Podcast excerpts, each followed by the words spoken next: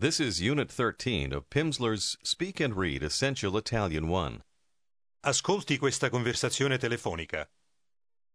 Ascolti questa conversazione telefonica. Pronto? Maria, per favore. Oh, è lei, Maria. Buongiorno, sono Roberto. Buongiorno Roberto, sta bene? Sì, grazie. Mi dica, Maria, che cosa vorrebbe fare questa sera? Questa sera? No, non lo so. Vorrebbe mangiare con me? Alle sei? No, Roberto, mangio con Antonella questa sera, ma vorrebbe bere qualcosa da me più tardi? Sì, va bene. A che ora? Alle nove o più tardi, alle dieci. D'accordo. Alle dieci da lei. Arrivederci, Maria. A questa sera, Roberto. Ascolti ancora una volta. Listen once again. Ascolti ancora una volta. Pronto? Maria, per favore. Oh, è lei, Maria. Buongiorno. Sono Roberto. Buongiorno Roberto, sta bene? Sì, grazie. Mi dica, Maria, che cosa vorrebbe fare questa sera? Questa sera? Oh, non lo so. Vorrebbe mangiare con me alle sei? No, Roberto, mangio con Antonella questa sera, ma vorrebbe bere qualcosa da me più tardi? Sì, va bene. A che ora? Alle nove o più tardi, alle dieci. D'accordo. Alle dieci da lei. Arrivederci, Maria. A questa sera, Roberto. Ask me what time it is. Che ora è? Che ora è, per favore? Say, It's 11 o'clock. Sono le undici. Undici. Say, But no, it's 8 o'clock. Ma no, sono le otto. Otto. Ask how much you owe me. Quanto le devo? Devo? Le devo? Quanto le devo? Say 13,000 lira. Tredicimila lire. Tredici. Say, No, 12. No, dodici. Dodici.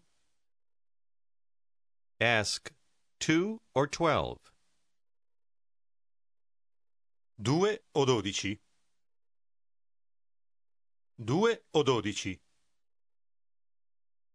Say emphatically, You understand. Lei capisce. Lei capisce. And here's how you say, I understand you. Ascolti ripeta. La capisco. La. La. La capisco. La capisco. Say together, You understand. I understand you. Lei capisce. La capisco. Lei capisce. La capisco. Say, I don't understand you. Non la capisco. La. Non la capisco. Non la capisco. Say, Listen, please. Ascolti, per favore. Ascolti. Say, I understand. Capisco. Capisco. Say, Repeat, please.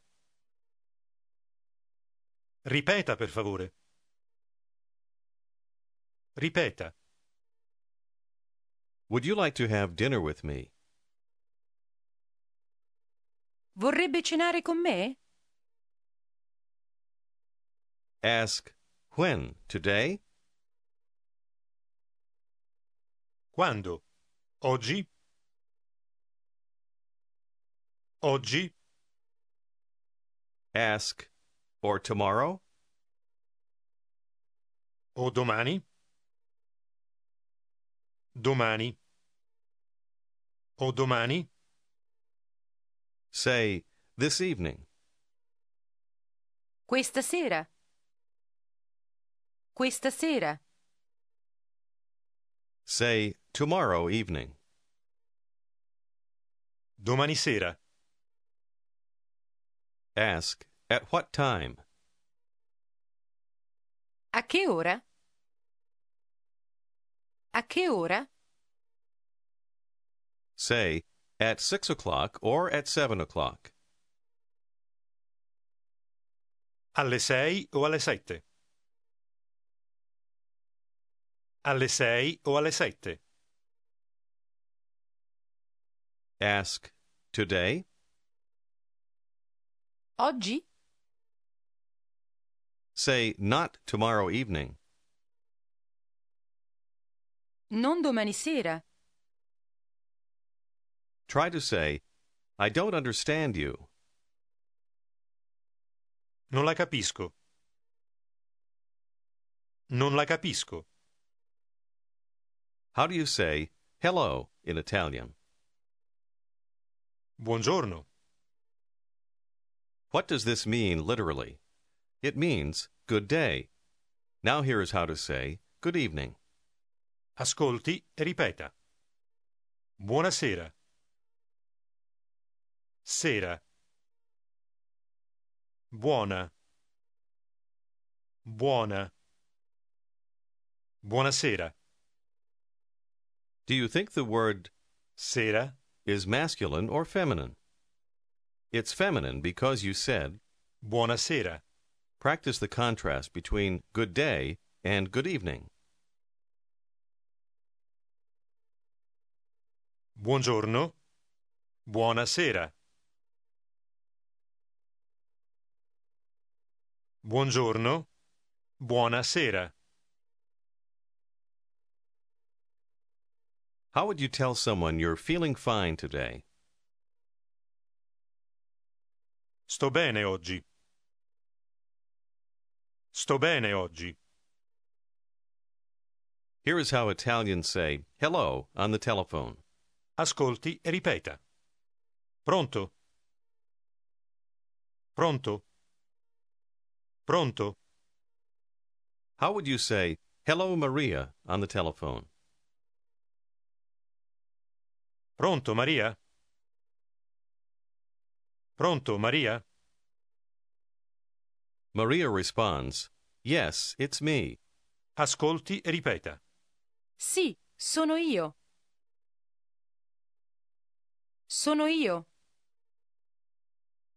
The phone's ringing. Say hello. Pronto? Pronto? The person calling asks for you. Say, It's me. Sono io. Sono io. Now here's how to ask, How much do you have? Ascolti e ripeta. Quanto ha? Ha. Quanto ha? How do you say, You have? Ha. Lei ha. Ha. Continui a ripetere. Continue repeating. Continui a ripetere. Continui a ripetere. Quanto ha? Quanto ha? Quanto ha? I have 14,000 lira. Ascolti e ripeta. Ho 14.000 lire. 14. 14. Ho. Ho. Ho 14.000 lire. What's the number 14 in Italian? 14. 14. And how do you say, I have? Ho. Ho. I have 14,000 lira. Ho 14.000 lire. Ask me how much I have. Quanto ha? Quanto ha? How many dollars do you have? Ascolti e ripeta. Quanti dollari ha? Dollari. Dollari. Quanti? Quanti dollari? Quanti dollari ha? Did you hear the change in the word for how many? Ask again, how many dollars do you have? Quanti dollari ha? Quanti? Quanti dollari? How much do I owe you? Quanto le devo? Quanto? Quanto? Ask me how many dollars I have. Quanti dollari ha? Quanti dollari? Answer, I have fourteen dollars. Ho 14 dollari. Ho 14 dollari.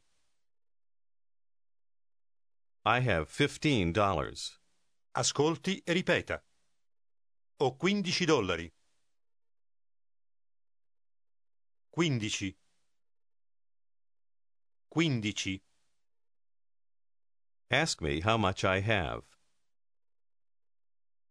Quanto ha? Say fifteen thousand. 15.000 and fourteen dollars. e 14 dollari. Have you got sixteen thousand lira? Ascolti e ripeta. A 16.000 lire? 16. 16. Ask me if I have sixteen thousand lira.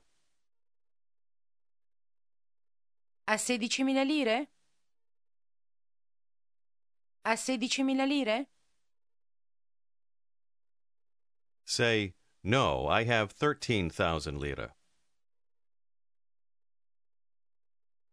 No, ho 13.000 lire. 13.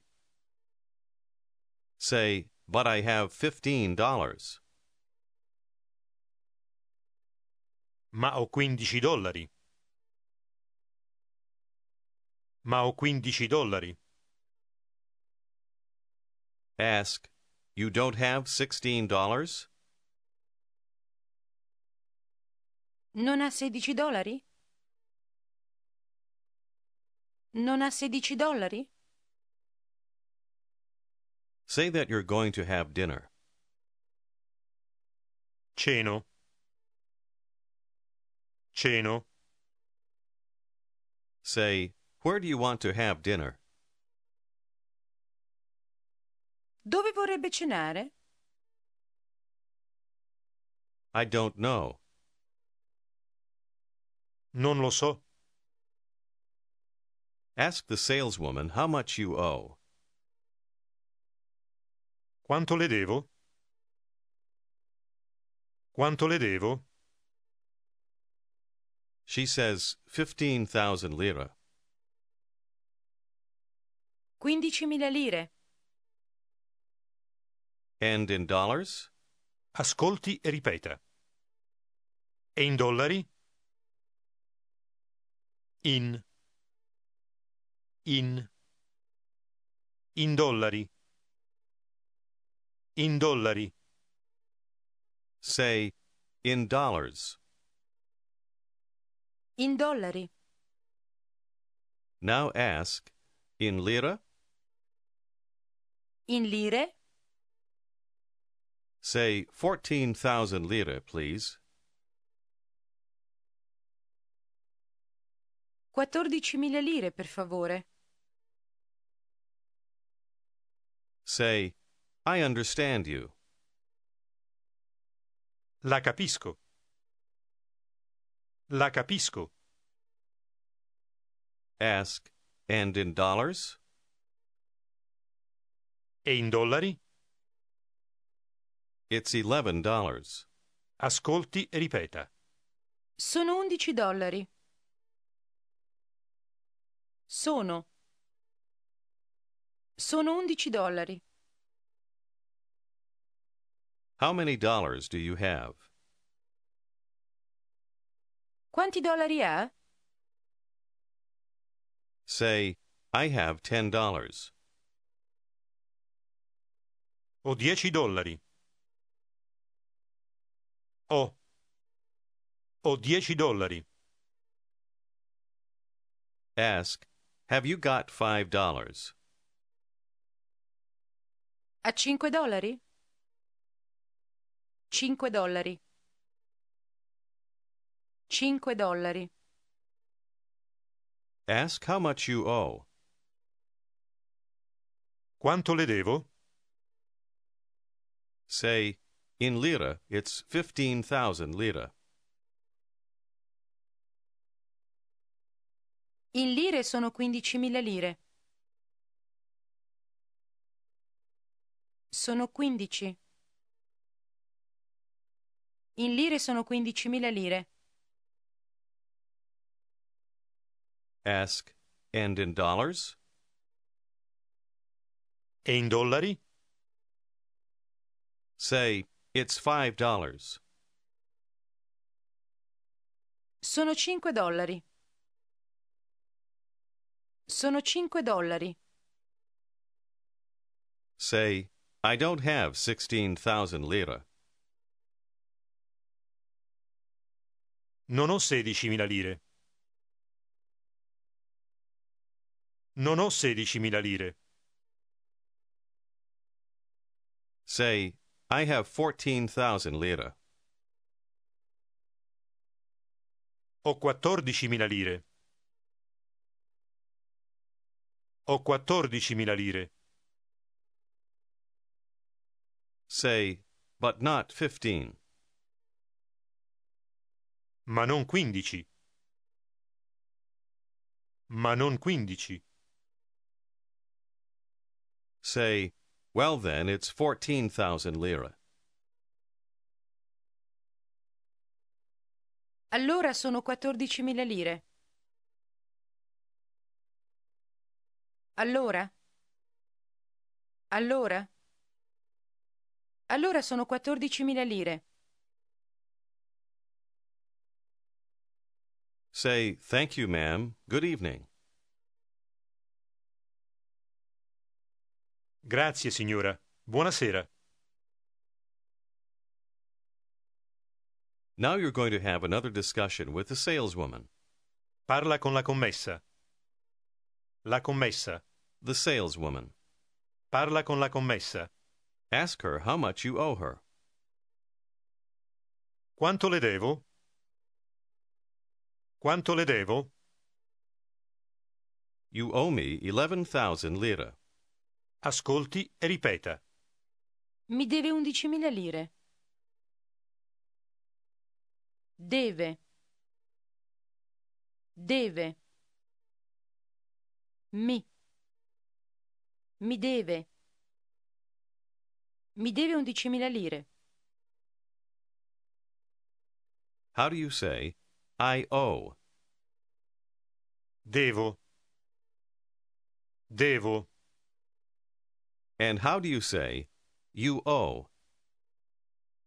Deve. Deve. Deve. Do you remember how to say, one thousand lire? Mille lire. Mille lire. Now she's going to add one or two thousand lira at a time to the price. What she'll say is, You owe me this many plus this many. She'll say Più. for plus. Più. You respond with the new total.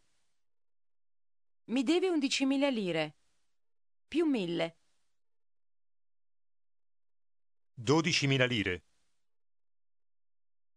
Le devo 12.000 lire. Sì, 12.000 lire. Più 2.000. 12.000 più 2.000? Le devo 14.000 lire.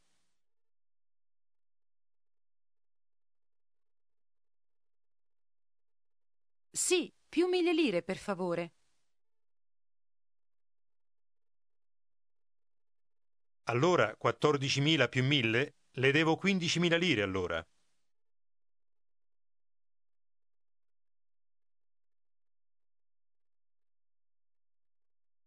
Sì, 15.000 lire.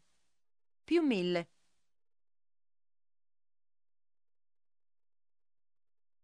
Adesso le devo 16.000 lire, signora.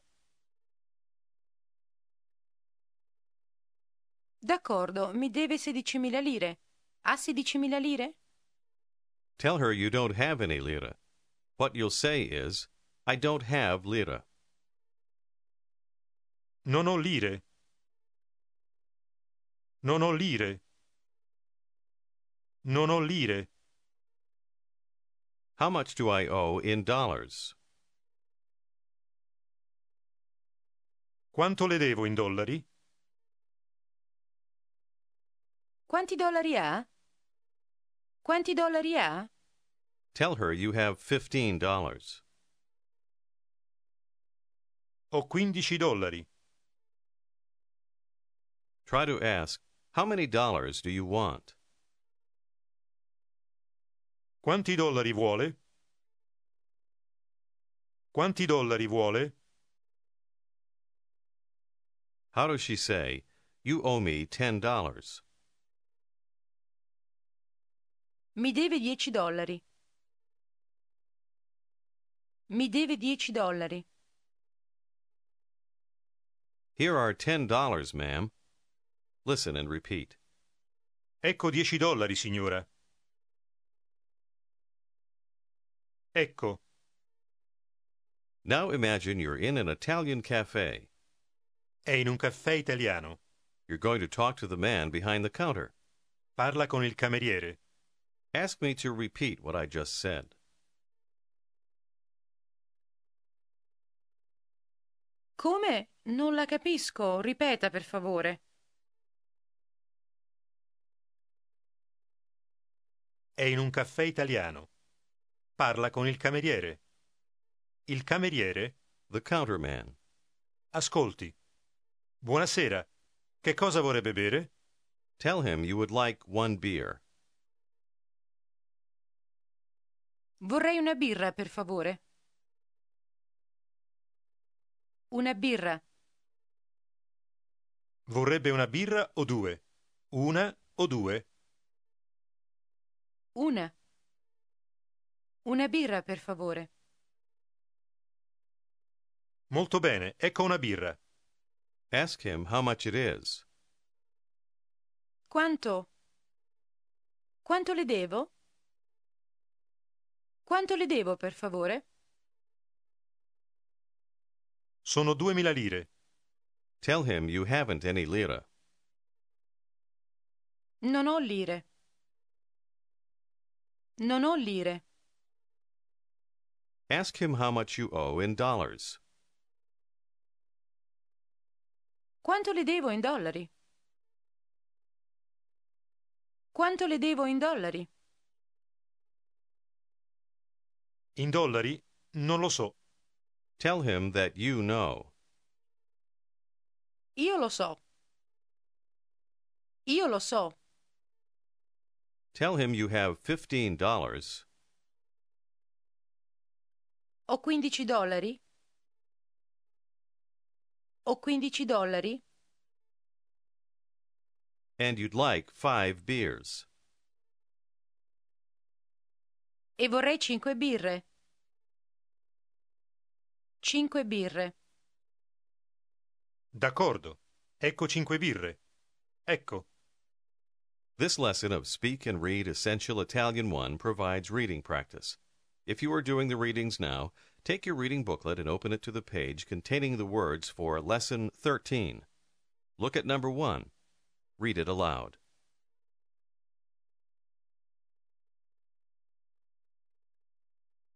Accoppiamo fragole con panna. 2.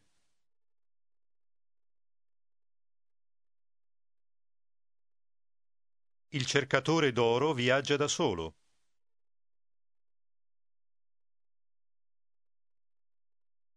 3.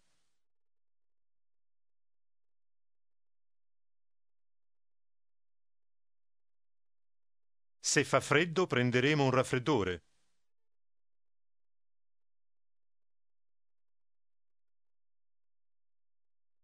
Prenderemo un raffreddore. 4.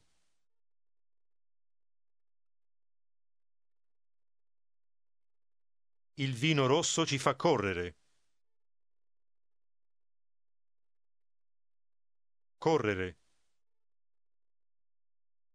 Try number four again, making sure to distinguish between R and double R. Il vino rosso ci fa correre. 5.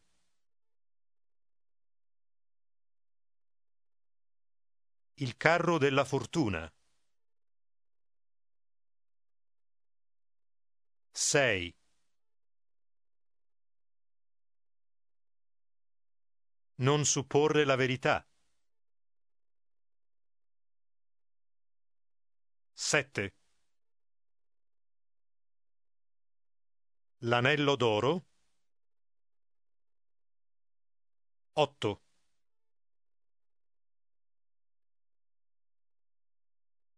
Ha una riga arrugginita.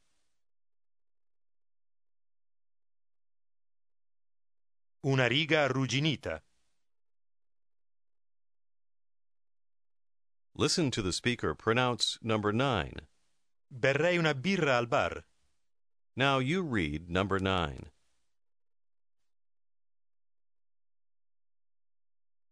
Berrei una birra al bar. Berrei una birra al bar. 10.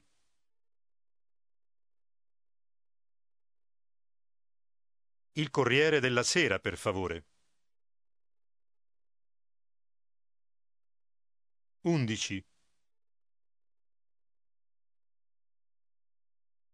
Le barbabietole con l'arrosto. Le barbabietole con l'arrosto. 12.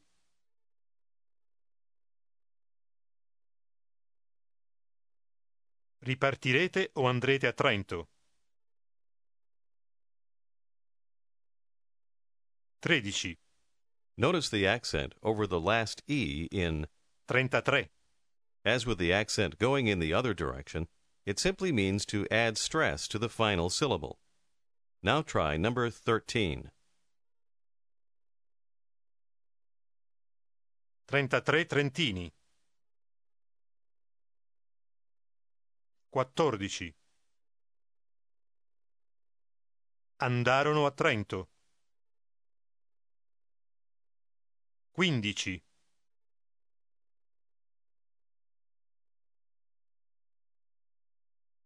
Tutti e 33 trotterellando.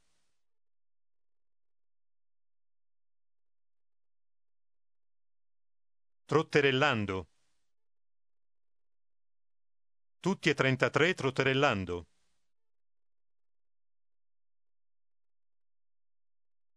16. Remember to pronounce each vowel separately. Try number 16.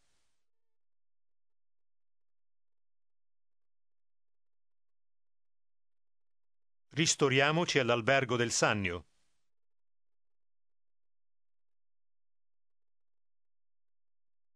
All'albergo del Sannio.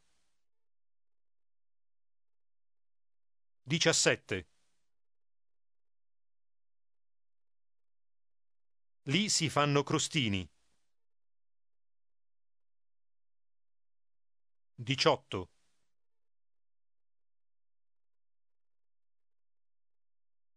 con burro scremato e pancetta.